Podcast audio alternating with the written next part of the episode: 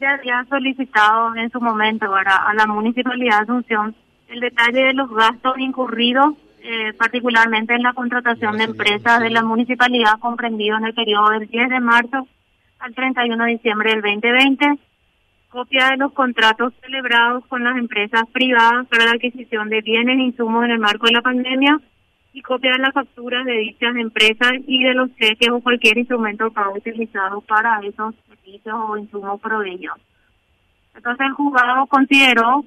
que, lo peticionado por ella se ajustaba a la ley 5282-14, que es la ley de acceso a la información pública,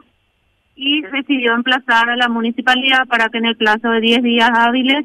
le provea a la citada, a la señora Joana Ortega eh, todas esas documentaciones mencionadas. Y contestó el traslado del amparo, si bien cuando ella presentó las notas no le habían respondido nada, entonces ella vino directamente vía amparo y ellos alegaron tres cuestiones básicamente, eh, dos, ¿verdad? Era uno que una parte de la información ya estaba en el portal de la municipalidad,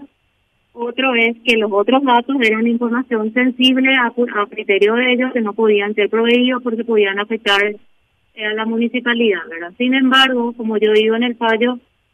eh, si bien hay una parte de esa información que está en la página de la municipalidad, la ley de acceso a la información le obliga a la institución requirente a orientar a la persona que pide esa información o sea que la municipalidad no hizo. Entonces la señora Joana obviamente no sabía que eso estaba en el, portal de la institución